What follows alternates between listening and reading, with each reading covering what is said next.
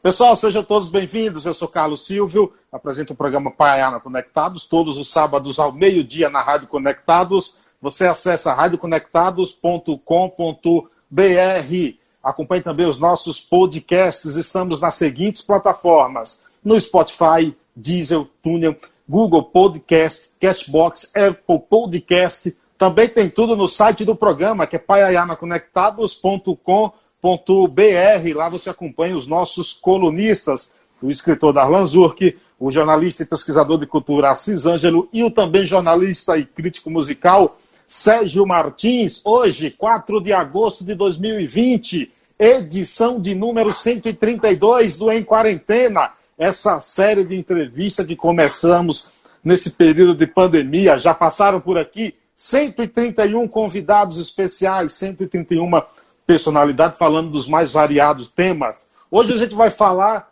de um cara que é uma referência, foi uma referência, o seu legado ficou para nós como uma referência.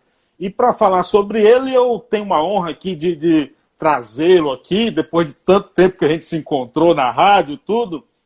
Ele que é jornalista formado pela PUC São Paulo, pós-graduado em marketing e gestão esportiva, Trabalhou como repórter e editor assistente no jornal O Lance durante 11 anos.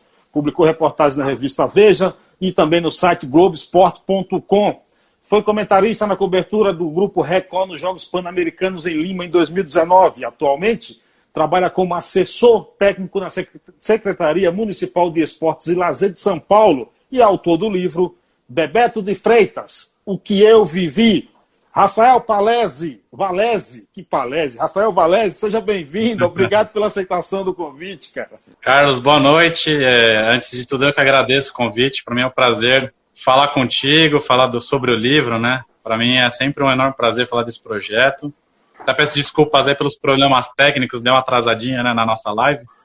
Ah, tá é, perfeito, tá perfeito. Tá perfeito. Cara, você, Maravilha. Mas... Mesmo sem você ver mais, você se enquadra, é, é, eu acho que é o feeling de jornalista, né? Você se enquadrou perfeito aí, cara. Na verdade, eu fiz uma gambiarra, que eu peguei o celular da minha esposa, botei do lado, eu tô vendo a live pelo celular ah, dela. Ah, perfeito. Então tá, então tá muito bom. Pô, cara, fico feliz aí, a gente se encontrou acho, na rádio, você foi no programa do, do Vini, né? Eu tinha falado contigo, aí você foi no, no Vamos Pro Jogo, e ficou de eu te convidar para ir lá e o tempo foi passando e tudo. Acho que você não tinha lançado o livro ainda, se não me engano, não era naquela vez, cara? Não, exato. Não, o livro já, já tinha sido lançado, tinha acabado de lançar, se não me engano foi no dia 5 de outubro, né, que foi hum. participar do programa. Eu lembro bem da data porque foi meu aniversário de casamento aquele dia, né, então... Ah. Por isso ah. que eu ah. guardo bem o dia que eu fui participar do programa, né? Ah, sabe por que... E... Ah, sabe... E... Sabe por que, que eu não te convidei, eu acho que naquele ano, cara? É, porque eu acho que eu até tinha comentado que já tinha uma agenda.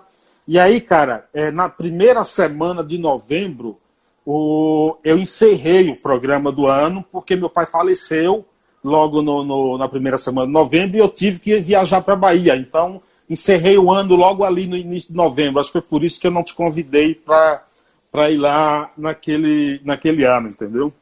Aliás, meus pêsames aí, meus sentimentos. Muito obrigado, muito obrigado. Me diz o seguinte, você já cobriu os Jogos Olímpicos aí, é, Pan-Americanos, 2012 Londres, Rio 2016, tem uma vasta experiência aí no esporte, né, Rafael, como jornalista esportivo. Aham. Uhum. É, então, eu... Minha carreira, né, na, no esporte, ela começou em 2005, né, no Lance. Eu entrei como estagiário lá. Em 2004 eu fiz uma prova, né, para fazer estágio lá, né? E acabei sendo chamado em abril de 2005 para começar a trabalhar lá. Engraçado que eu lembro da data também, que foi dia 20 de abril que comecei a trabalhar lá, que é o aniversário do meu irmão mais novo. Pô, tudo, tudo, bem, é, tudo é aniversário, você lembra? você vê, né? As coincidências. Né? É, é.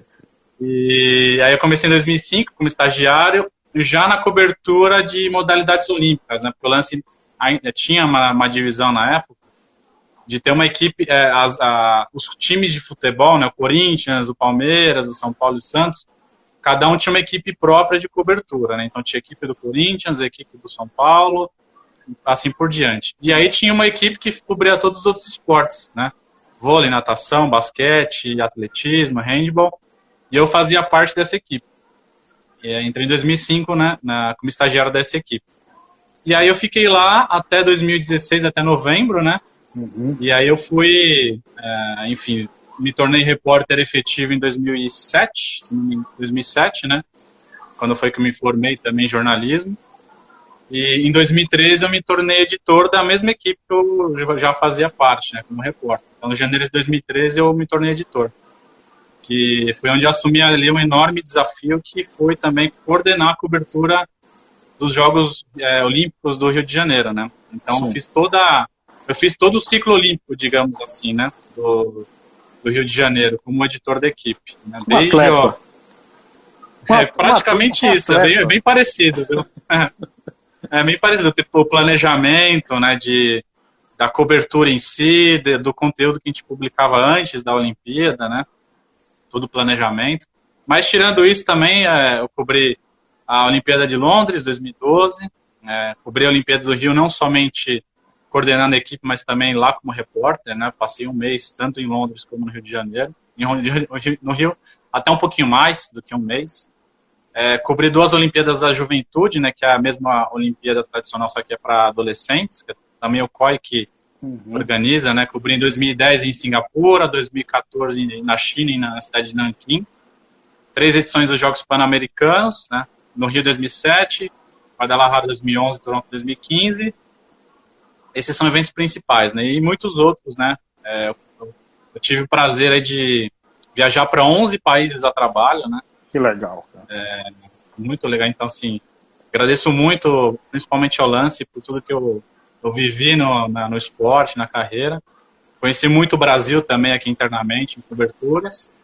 E depois do lance ainda tive algumas atuações, enfim, algumas passagens como freelance na, na Veja, Clubesport.com, na Record, agora na cobertura dos Jogos Pan-Americanos de Lima. Então, são aí 14 anos na, atuando como jornalista, né? Agora eu tô fora da área, inclusive, tô em outra área, mais ligado ao esporte ainda. Mas a carreira de jornalista, pelo menos no momento, tá meio que em stand-by. Mas eu tenho muita saudade dessa época. Você falou no jornal Lance aí, cara. Eu lembro que quando eu cheguei em São Paulo, é, eu cheguei aqui em janeiro de 99, eu comprava, eu lia o Lance, cara, religiosamente. O Lance dessa época era, custava 75 centavos. Ainda lembro ainda lembro o valor, tinha José Trajano como colunista, então é um jornal que eu também gosto pra caramba do, do, do da, da, forma da edição, linguagem, tudo, eu acho, acho, bem, acho bem bacana, né? Por... Não, o lance, assim, o lance para mim foi um sonho de adolescente, cara, para trabalhar lá, porque eu também era leitor do lance uhum. é, na adolescência, comprava o jornal todo dia, não importa onde estivesse e além do na, ler na escola, enfim, eu sempre gostei muito de esporte, né? É, não somente futebol, que acho que é um gosto de todo mundo, aí da maior, grande maioria, não todos, mas da grande maioria, mas também sempre assisti a Olimpíada, tem, tem muitas lembranças da Olimpíada de Atenas, um pouquinho da Olimpíada de Sydney 2000, enfim. É, e eu sempre leio o lance, eu sempre tive, tinha vontade de ser jornalista, né? Uhum. E eu e aí na, na adolescência eu fui alimentando essa, esse desejo, esse sonho de trabalhar no lance. Pô, imagina um dia estar tá ali trabalhando com, com eles, cobrindo jogos, cobrindo campeonatos, eventos. E até que em 2005 eu consegui realizar esse sonho, né? É engraçado que assim, é, quando me chamaram para trabalhar no, no lance, estava na TV Bandeirantes trabalhando, é, era um estágio de jornalismo também. Uhum mas era no CEDOC deles, né, que é o Centro de Documentação, como se fosse um arquivo, né, Sim. de arquivo de imagem. Sim. Eu estava há três meses lá. E aí quando me chamaram, eu não pensei duas vezes, porque já me chamaram para para atuar na equipe de Olímpicos, né, já para fazer reportagem, eu sabia que já ia meter a mão na massa ali de reportagem. Até minha mãe me perguntou, Pô, você vai deixar bandeirantes para trabalhar no lance, você tem certeza disso? Eu falei, mãe, tenho certeza absoluta. E acho que tenho muita certeza de que eu fiz a escolha certa. Não sei como seria se eu continuasse na Bandeirantes. Quem sabe claro. poderia ter subido lá ou não, né? Enfim, isso nunca vou saber. Mas eu tenho certeza que eu fiz a escolha certa naquela hora. Né? Isso é importante, né? Também é, é se preparar para desafios, assim, né? Entendeu? Novos, novos desafios. Agora, Rafael, me diz uma coisa. como, quando e por onde surgiu a, a, o contato com Bebeto de Freitas e aí nasce o, a ideia do livro. Conta um pouco dessa história. Tá. Vou tentar resumir, é, mas é uma história longa. Você tem duas horas para falar, vamos lá. Maravilha. então tá bom, eu vou contar. É. A história surgiu assim, foi. Não, não vou dizer que foi por acaso, sei lá, eu acho que às vezes as coisas não são tão por acaso assim. Mas é, eu, eu, trabalhei três meses na Veja, né, na, não na Veja, mas eu fui trabalhar para chamar, fazer conteúdo online é, para Veja.com na parte de esporte, né, é, enfim, futebol, fazia muito jogo de campeonato brasileiro, não, não em loco no estádio, mas da redação, né, produzia algumas matérias lá, né, para tanto para Veja.com, publicar algumas reportagens na revista também, né, é, mas eu, majoritariamente era um conteúdo para o site da, da Veja e da Placar, né? Sim. Parte de esporte. E quando eu estava lá, era um contrato temporário, né? De três meses, era um, um freelancer mesmo. E eu fui fazer uma entrevista com o Luiz Lima, né? Ex-nadador olímpico, que hoje é deputado federal pelo, pelo PSL. Na época ele tinha acabado de ele tinha acabado de sair do Ministério do Esporte, que ele ocupava o cargo de secretário de alto rendimento né? E ele publicou um texto no Facebook, né, e me chamou a atenção, porque ele estava fazendo algumas críticas ali à forma como ele saiu tal, e fui fazer uma entrevista com ele. Eu fui, fui até o Rio de Janeiro para entrevistá-lo pela, pela Veja, né, hum. pelo, Grupo Abrigo. Inclusive saiu uma, grande, uma entrevista grande na, nas amarelas.com, que é, são as páginas amarelas do site da Veja, né? Principais, e né? quem fez a internet? Principais. Oi? As páginas principais ali, né? Exato, exato. E acabou saindo na versão online, na versão digital, né? Uhum. E quem fez a intermediação dessa entrevista é uma pessoa muito importante nesse processo do livro, que chama Georgiana, Georgiana Ars. Né? Ela que ela trabalhava com o Luiz Lima na época, e ela que fez o meio de campo para que eu entrevistasse o Luiz. Né? E aí ela adorou a entrevista, porque né, saiu um espaço nobre né, da, lá da Veja.com, ela adorou a entrevista, o conteúdo, o espaço que foi dado, né? Até aí tudo bem. E aí passou, eu, eu não, né, acabou ali, encerrou ali meu contato com ela. Aí passou coisa de duas semanas, mais ou menos, ela veio com convite para fazer o livro do Bebeto. Caramba! Ela também, na, na, é, exatamente. Na época ela trabalhava com o Bebeto de Freitas, né, era uma espécie de assessora dele, né? Uhum. É, e aí ela perguntou, você quer fazer o livro do Bebeto? Eu falei, não pensei duas vezes. Na verdade, eu até pensei para tinha que falar com minha esposa, né? Porque fazer um livro é um, é um projeto enorme, demanda tempo, demanda, né? Muita coisa. Eu conversei com a minha esposa só para falar que ela sabia o que ela achava. Falei, ó, eu vou precisar, né, desse tempo para fazer o livro. Ela, ela nem pensou também duas vezes, ela topou na hora. E aí já no dia seguinte eu já falei com a Georgiana. Eu falei, não, Vamos, tô dentro. Você deu a res... com o maior no, prazer. No, no, dia seguinte, você deu a resposta que você já tinha, né? Quando ela te convidou. Exatamente. Eu só não dei na hora porque, por conta disso que eu falei, né? Se eu fosse solteiro ali, não tivesse família, eu tinha falado sim para ela na hora, né? Eu acho que ela ficou é, pensando. Só foi por conta disso. Acho que ela ficou pensando, pô, o cara ainda botou um pouquinho de charme, deixou para responder no outro dia. Exatamente. Pô, como que eu vou recusar um convite desse, né?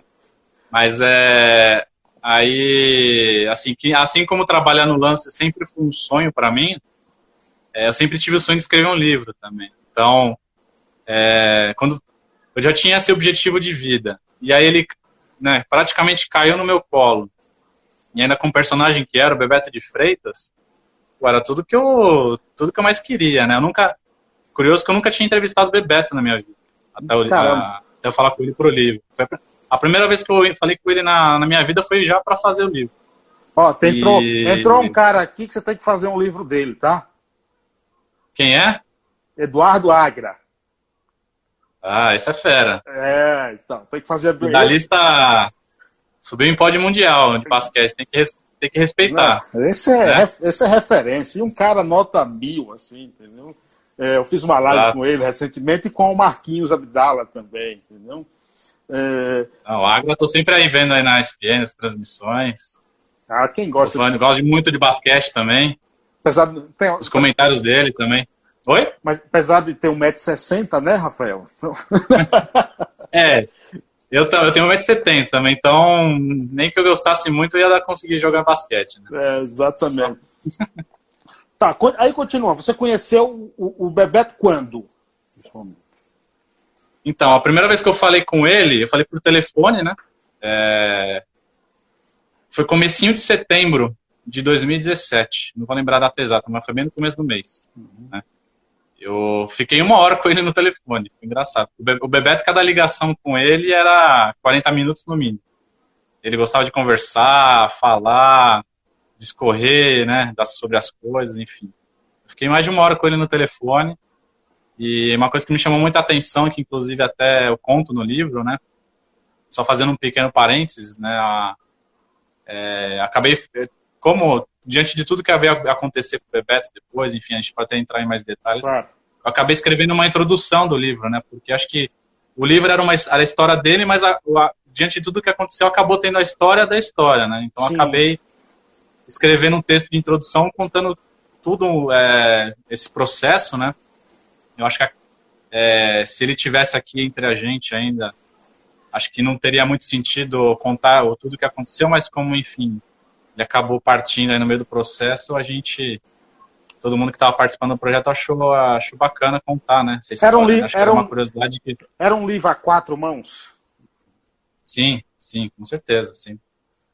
Era um livro a quatro mãos. Tá, o, o Silvio Lancelotti escreveu um, um, um, blog, um blog, um texto bem legal sobre o teu livro, relatando. E no, li, e no livro e no, no texto, o Silvio Lancelotti diz o seguinte: que Bebeto, ao, ao, ao, ser apresentado a ideia de fazer um livro, um livro, ele respondeu, abre aspas, não sei se a minha história vale um livro. Fecha aspas. Exato. É verdade isso? Exato. Não, é verdade. Inclusive, a primeira, é a primeira frase da introdução que eu escrevi, né? Foi, aí ele me falou isso nessa, nesse telefonema, que a gente, desse primeiro telefonema nosso, né? Ele falou, pô, não sei se minha história vale um livro, né? E eu fiquei pensando comigo, olha, pô, Bebeto de Freitas, campeão do mundo pela Itália, 98, né? É, como técnico. O mentor da geração de prata ali. O cara que foi meio que o mentor do Bernardinho e do José Roberto Guimarães, os dois maiores técnicos ali do voleibol brasileiro hoje. Isso, isso dá para contar um monte de coisa, né? Campeão italiano, e por aí vai. Dirigente, dirigente né? de futebol, né? É, presidente do Botafogo, sobrinho do João Saldanha, primo do Heleno de Freitas, enfim, eu só fiquei pensando ali comigo, eu falei, pô, se eu, se eu, eu aqui que não tenho história para contar o livro, ele que tem, né? E aí ele foi conversando, tal, tentando, né, é, convencê-los, bem que, imagina, quem era eu ali para tentar convencer ele a a fazer o livro. Era a nossa primeira conversa, a gente nem se conhecia, né? Então, imagina.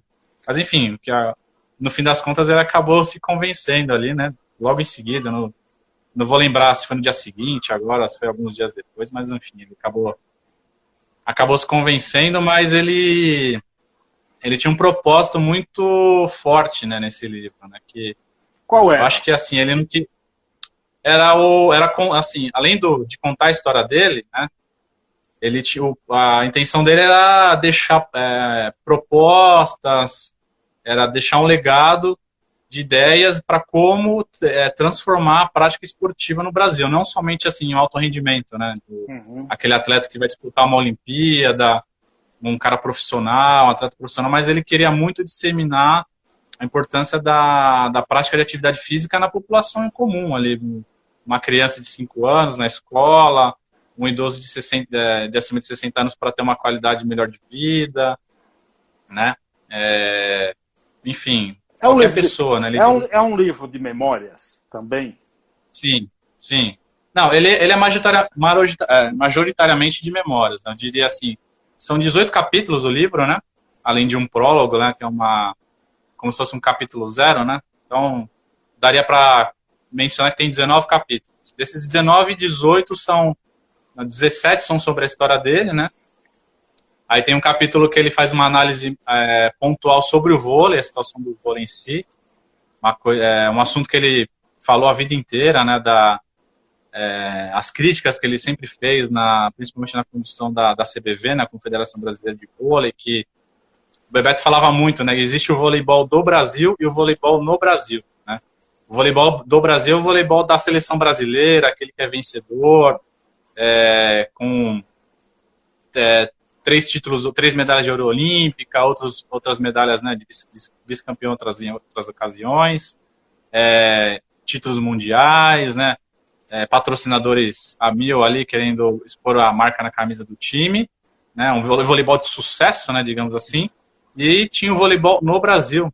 Ele falava que era um voleibol completamente diferente, né, que ali sofre ali para se manter, é, um voleibol não tão disseminado no território brasileiro, né, principalmente ali é, Superliga, né, a gente sempre vê, principalmente esse ano a gente está vendo que a Superliga está sofrendo ali para os times estão jogando a competição estão sofrendo para se estruturar, para se manter, para renovar a, as suas equipes para a próxima temporada, né?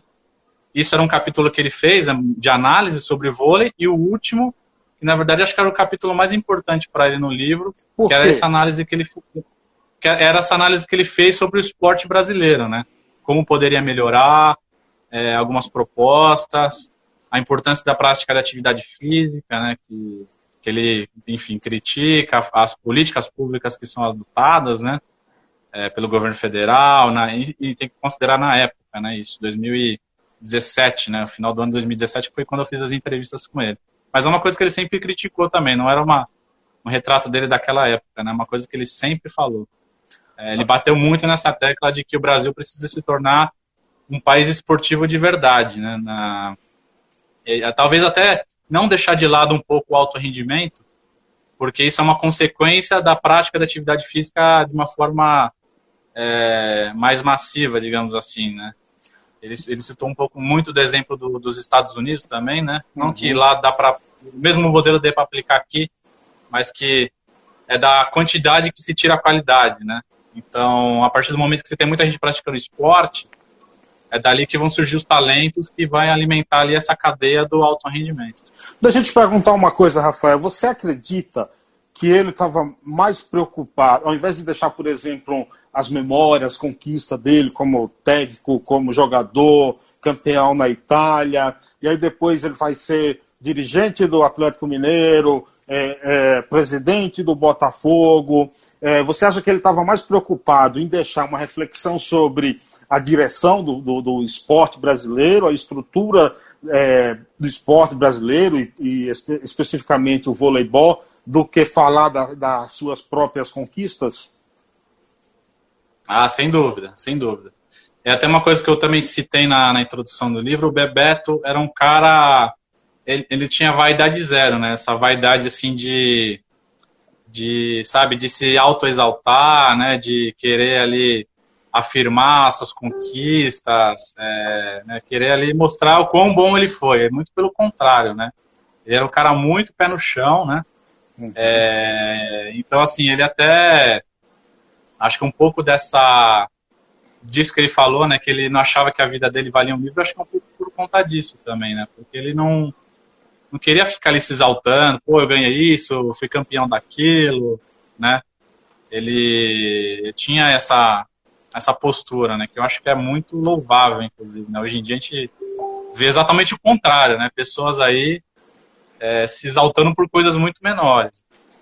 Nem fale, e... nem fale. né? nem fale, rapaz. Exatamente. Então, o Bebeto era muito pelo contrário. Então, ele sempre teve isso muito claro, né, no, no projeto do livro, de que que ele queria deixar mesmo era a análise dele, as críticas, as propostas, né, pro, pro esporte. Ele faz, assim, algumas... Uh, ele vai, ao longo do livro, ele vai fazendo, por mais que ele vá contando as memórias dele, né, ele vai fazendo, ele vai dando umas pinceladas de análise sobre o esporte, que nem... Só um parênteses rapidinho, que ele fala do Botafogo, né, do, do que ele foi presidente por por seis anos, né, do, em duas gestões ali, em dois mandatos. Que era o time de coração Ele, dele. Né? Exatamente. Ele é botafoguense, não é, não é nem roxo, é preto e branco, nem ah, ele é. falava. Né? É, é.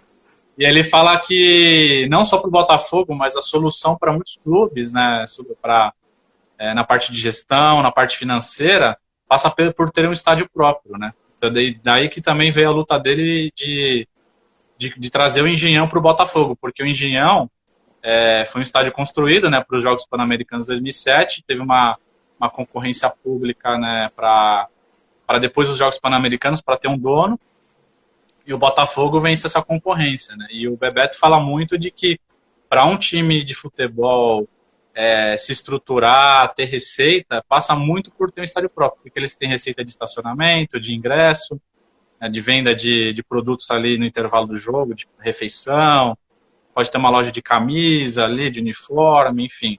Ele, ele, eu achei muito interessante, isso me marcou muito, né? Porque é um assunto que está muito em evidência hoje, né? Da a uhum. parte financeira dos clubes, a gente vendo muitos clubes, até o próprio Botafogo passando por dificuldades, e ele tinha essa proposta muito clara de que o estádio próprio pode ajudar em muito a, a parte financeira dos clubes.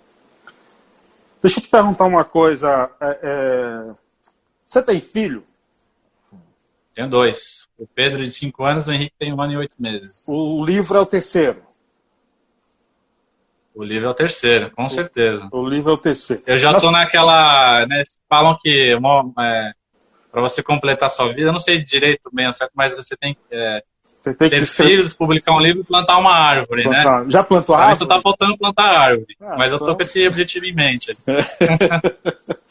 é, normalmente um escritor, você jornalista e escritor também, quando, quando escreve um livro, tem ali como um, um filho, uma demonstração de carinho. Podemos dizer que esse livro é, é um filho com dois pais, com dois pais, e que um dos pais teve que partir para outro plano. E aí eu te pergunto, é, como é que foi, até onde, por exemplo, esse outro pai acompanhou o filho, e como uhum. é que foi após a, a partida desse outro pai é, para você cuidar do, fi, do, do filho? Uhum, tá. É, só para, acho que uma coisa que eu não falei ainda foi da, do meu contato direto com ele, aí depois eu já emendo isso, né? Sim. É, as entrevistas foram feitas em, entre novembro e dezembro de 2017, né? A gente se encontrou ali em Belo Horizonte, né? Em, em dezembro, na época ele, ele era secretário de esportes de Belo Horizonte, né? Isso foi em dezembro de 2017. Em novembro, um mês antes, a gente se encontrou no Rio de Janeiro, né? É, porque é a cidade dele, né? Sim. Sempre morou, sempre viveu. E a gente, a gente se reuniu ali e, e, nas entrevistas foram as únicas ocasiões, né, que eu me encontrei pessoalmente com ele. Depois disso, o contato foi sempre por telefone, é, por e-mail, mensagem de WhatsApp, né, até porque eu sou de São Paulo, né. E ele estava é, em Belo Horizonte, no Rio, no Rio, de Janeiro, então a gente não tinha como se encontrar. Né? E, e aí em janeiro eu fiz toda a transcrição das entrevistas, eu passei praticamente o mês inteiro fazendo transcrição. É uma coisa que dá muito trabalho, talvez você já deve saber como que é, né? É um trabalhão ali, danado. E em fevereiro foi quando eu comecei a escrever o livro de fato, em fevereiro de 2018, né? É, e ele faleceu no dia 13 de março de 2018, ou seja, praticamente um mês depois que eu comecei a escrever o livro de fato, né?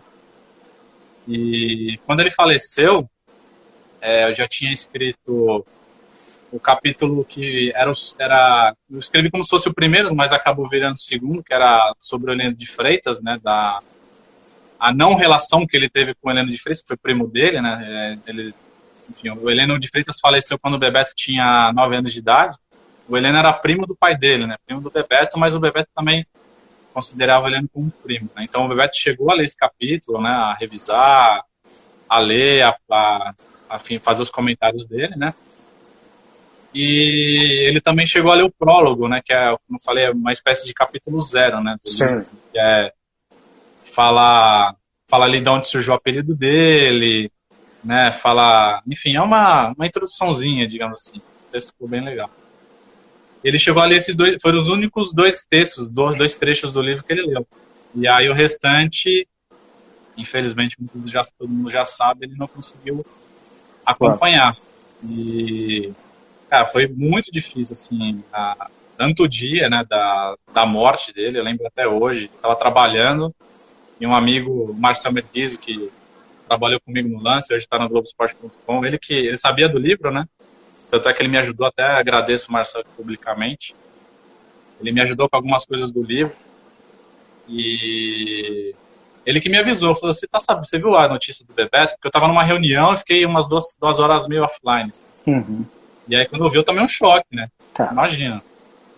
Comecei a tremer e tive uma tremedeira. Eu tive na hora, assim. E, e o meu chefe lá no Centro Olímpico, o Ismar Barbosa, na época, ele sabia também que eu tava fazendo o livro. Eu contei para ele em choque, assim. Eu falei, Ismar, o Beto faleceu e eu fiquei meio, fiquei meio louco, assim, sabe?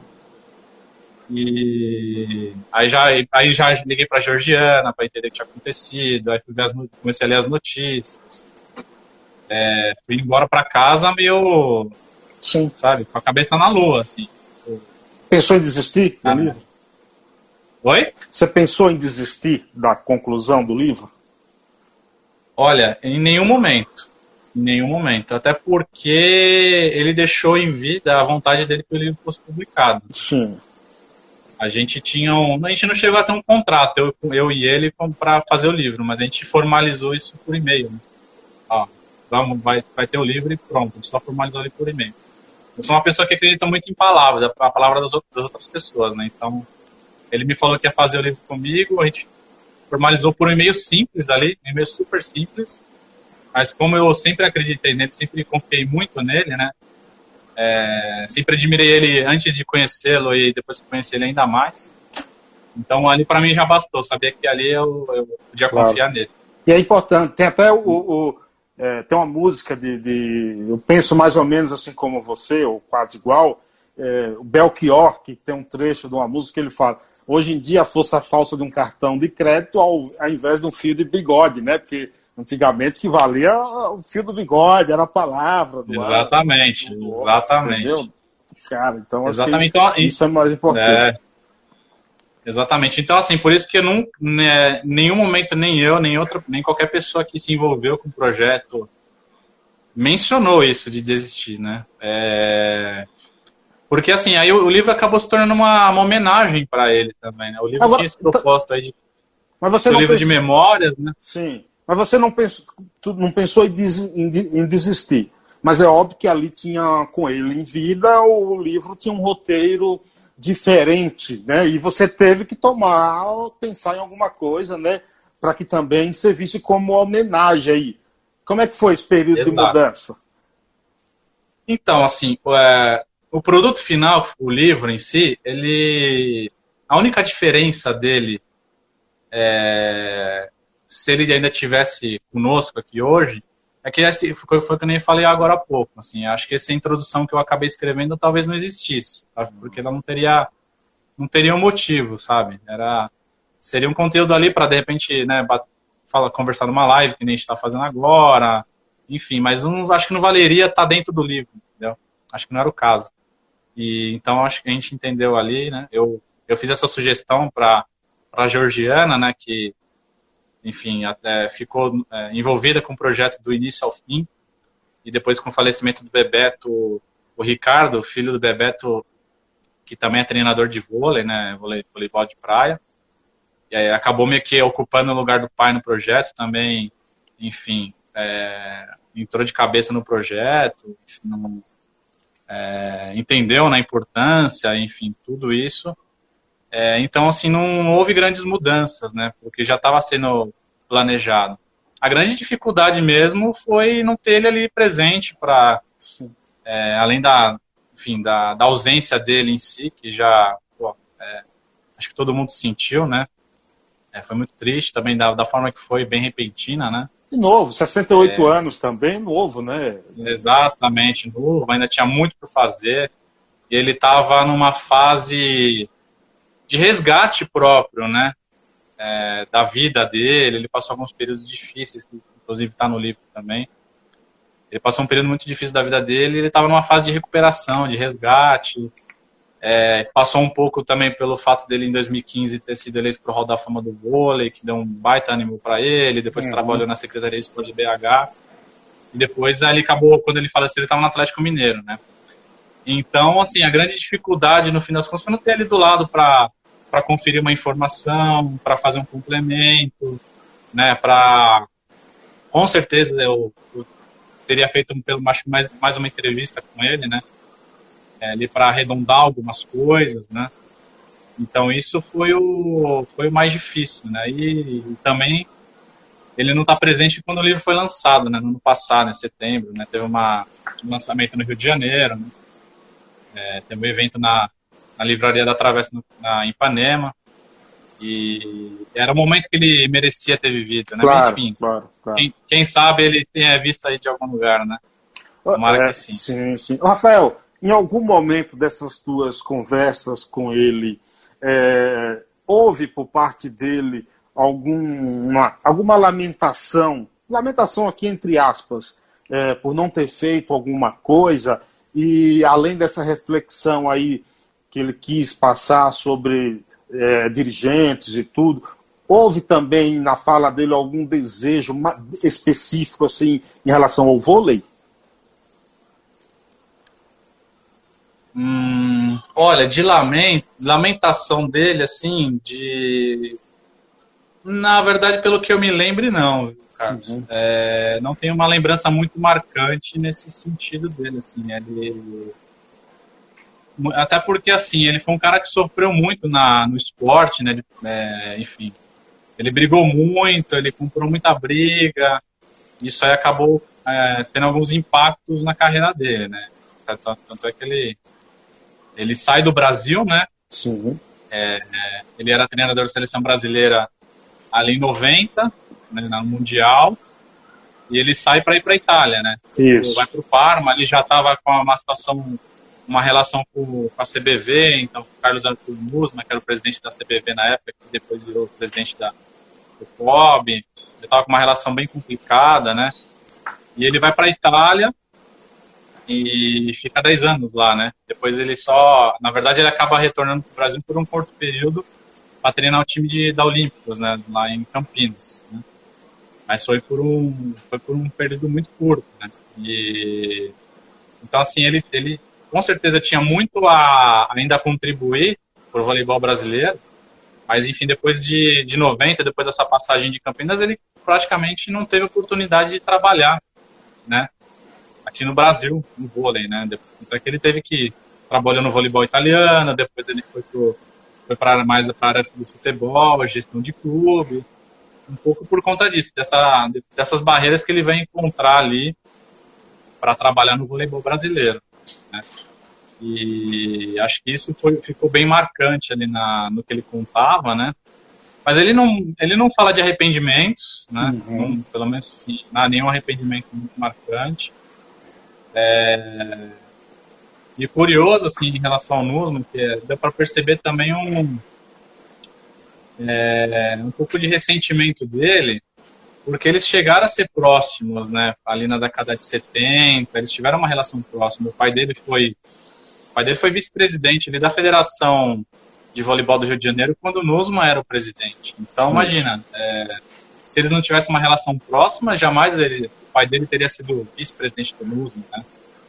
É, o, próprio Bebeto depois é, apoiou a, a, candidatura do Nusman para ser presidente da CBV ali na década de 70.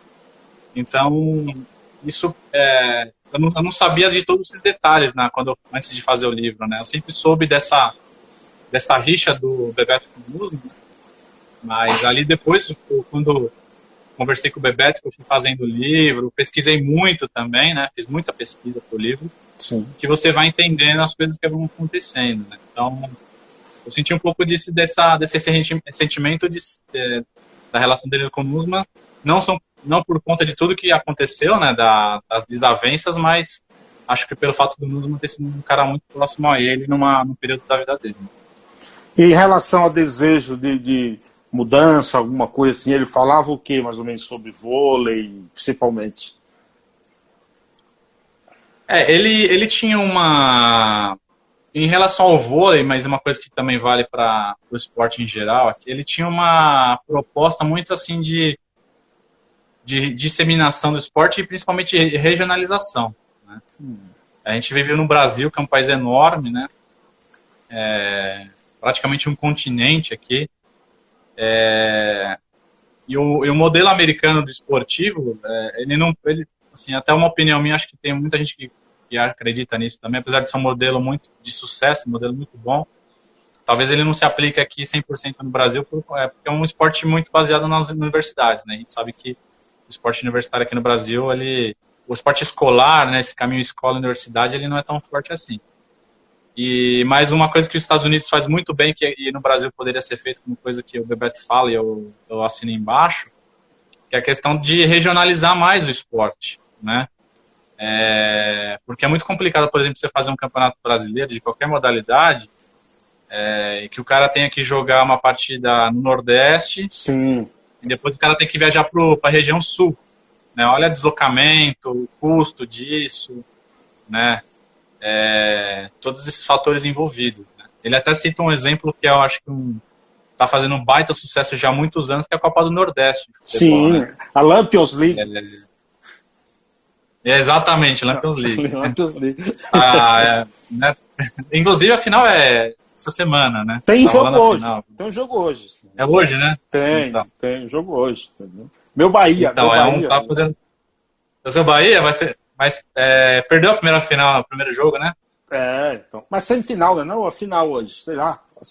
Final, né? Exatamente. É, Ceará. Então, exato. Eu, vou torcer, eu, torci, eu torci pro Fortaleza, né? Contra o Ceará. O Ceará foi, eliminou Fortaleza. Como o, o eu torço pro Bahia também, eu sou baiano, então vou torcer hoje pro, pro, pro tricolor, tricolor de aço, né? Ô, ô, me diz uma coisa, Rafael. O título do livro, ele já estava definido antes?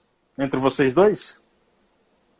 Na verdade, não. O título ele foi decidido é, praticamente na hora de imprimir o livro. Foi meio assim, a, a gente não tinha um título ainda, né?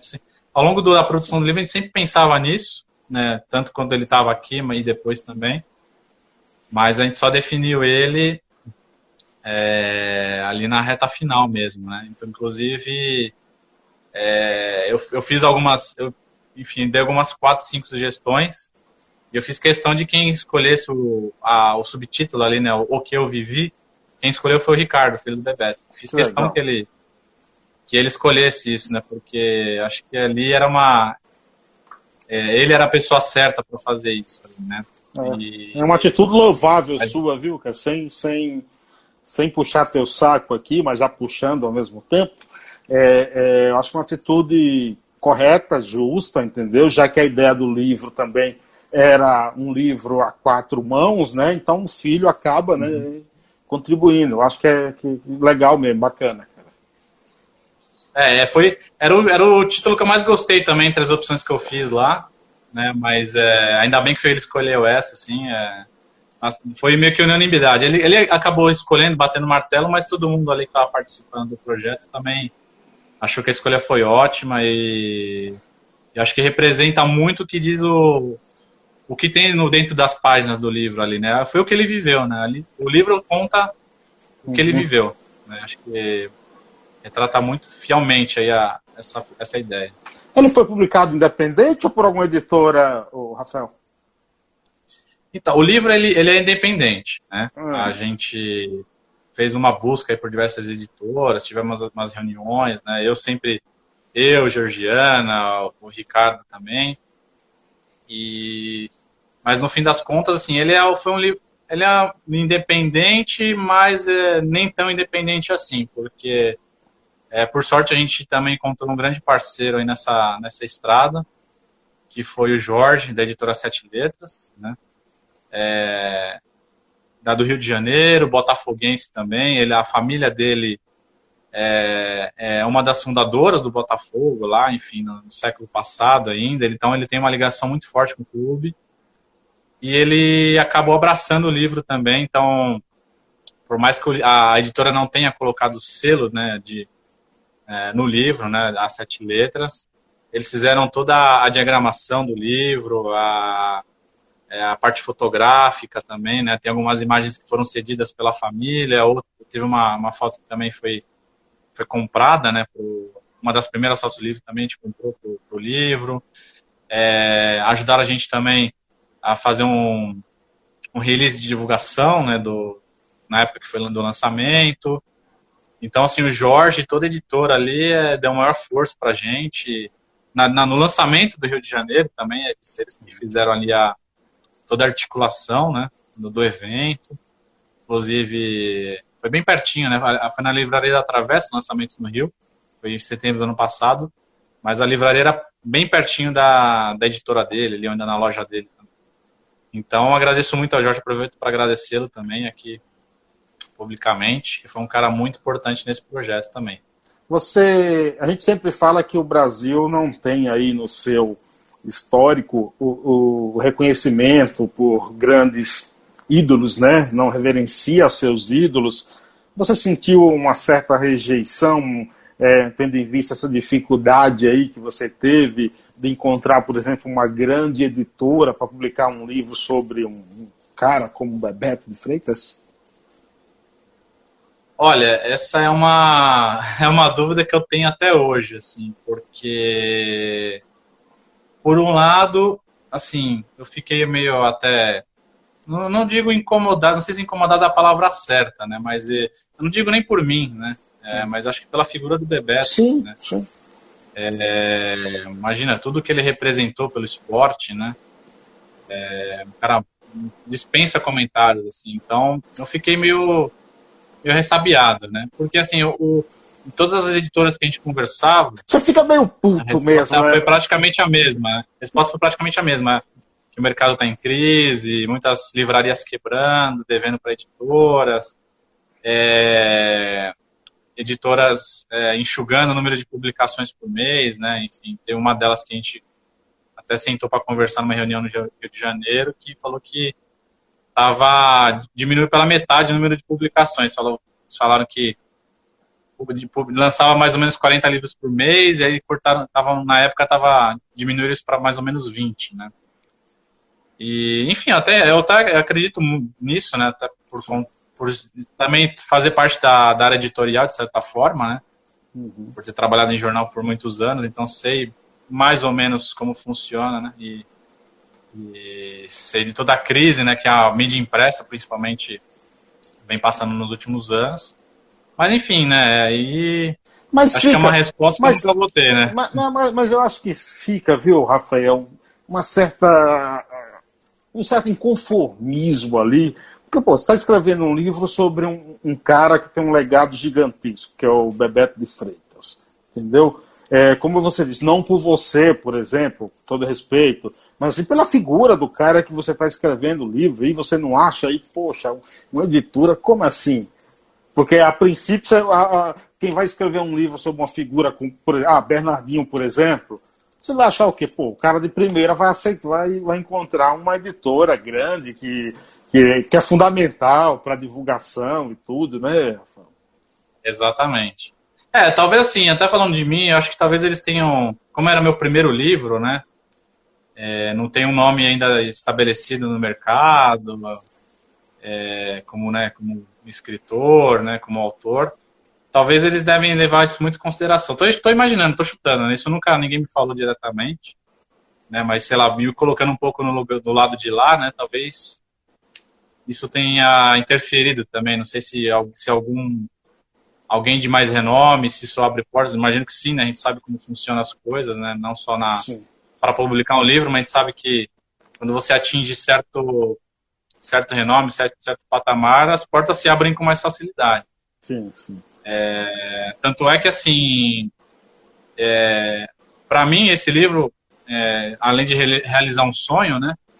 Sonho de, de criança, de, de, publicar um livro, eu apostei muito nessa questão de visibilidade também, né? Tanto é que, assim, é, retorno financeiro mesmo não tive muito, né? Com o livro até hoje. Um divisor de águas? eu sempre apostei que... Um divisor de águas na tua carreira?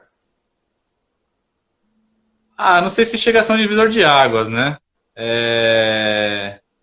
Mas eu considero uma coisa muito importante, assim. Assim, eu a visibilidade que o livro me trouxe, que era o meu objetivo principal, não era.